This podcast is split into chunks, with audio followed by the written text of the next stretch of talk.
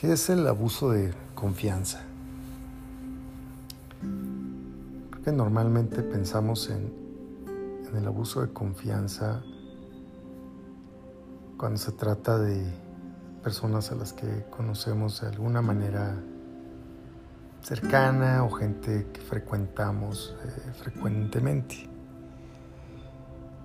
Eh, no pensamos mucho en, la confianza que se otorga a los funcionarios públicos mm, en general, a la persona que que empaca nuestro súper, ¿no? Si lo pedimos o algún servicio de, entrega a domicilio, de lo que sea. No solo de alimentos, de, cualquier bien o producto.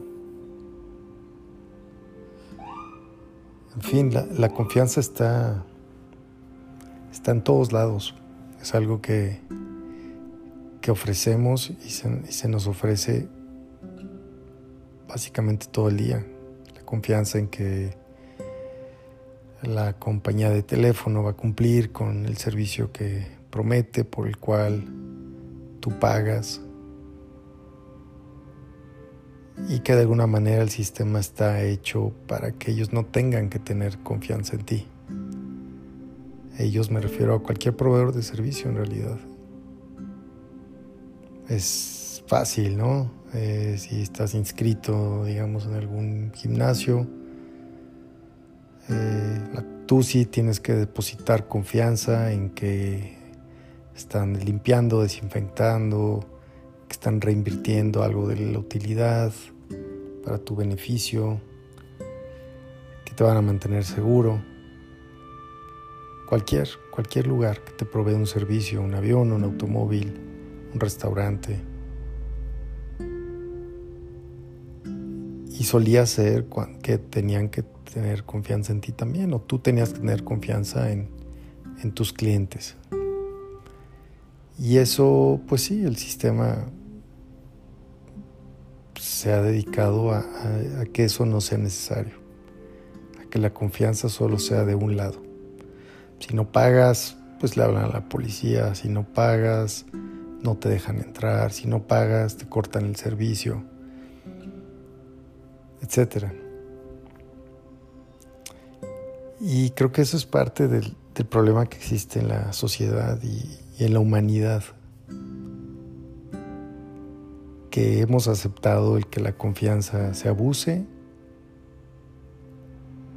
y a la vez no se exija,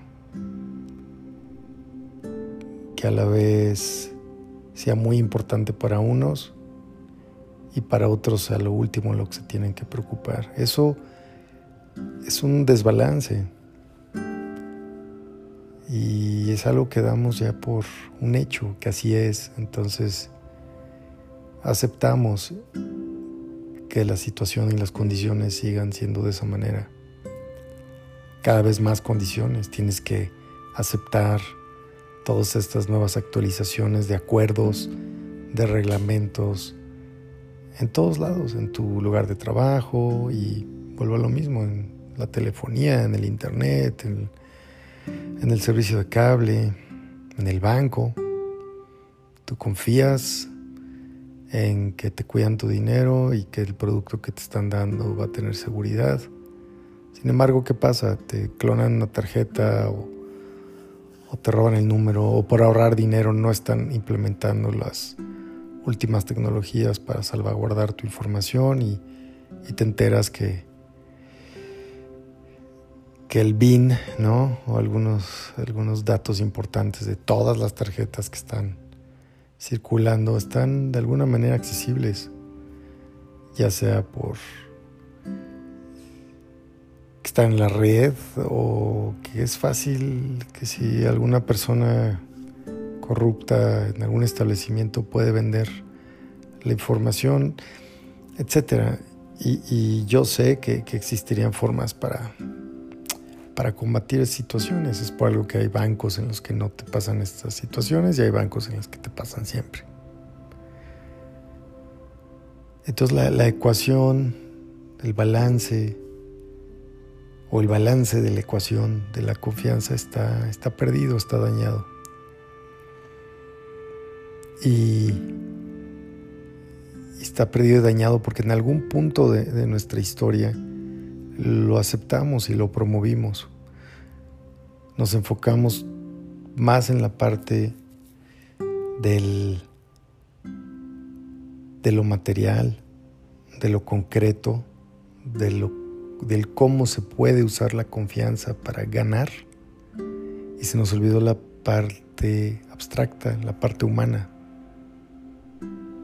que en realidad es la parte en la que más ganamos o más perdemos. Y vamos por la vida con un, una nube gris de desconfianza hacia todo y todos. Confiamos en muy pocas cosas y en muy poca gente. Incluso decimos, pues bueno, hay que tener confianza. Pues bueno, es que pues así son las cosas, ni modo. Pues. hay que confiar que todo va a salir bien. Y esa es una forma de justificar el hecho de que es imposible obtener esa confianza que deberíamos de tener. Que está en nosotros dar y en nosotros exigir. Y así como este concepto de confianza, hay muchos conceptos que damos por hecho que está bien, que aceptamos que esté bien el que no estén balanceados, el que beneficio no sea como el origen de la palabra que representaba al concepto tenía como meta un balance en la vida, una seguir desarrollando una hermandad, seguir siendo una familia. E incluso aceptamos que en las familias, pues ya sabes, ¿no? En las familias siempre hay alguien que, en el que no puedes confiar o no tengas negocios en familia, etcétera. Y lo tomamos como una regla y yo estoy seguro que no es una regla. Son justificaciones, son cosas que se han permeado, conceptos que se han permeado,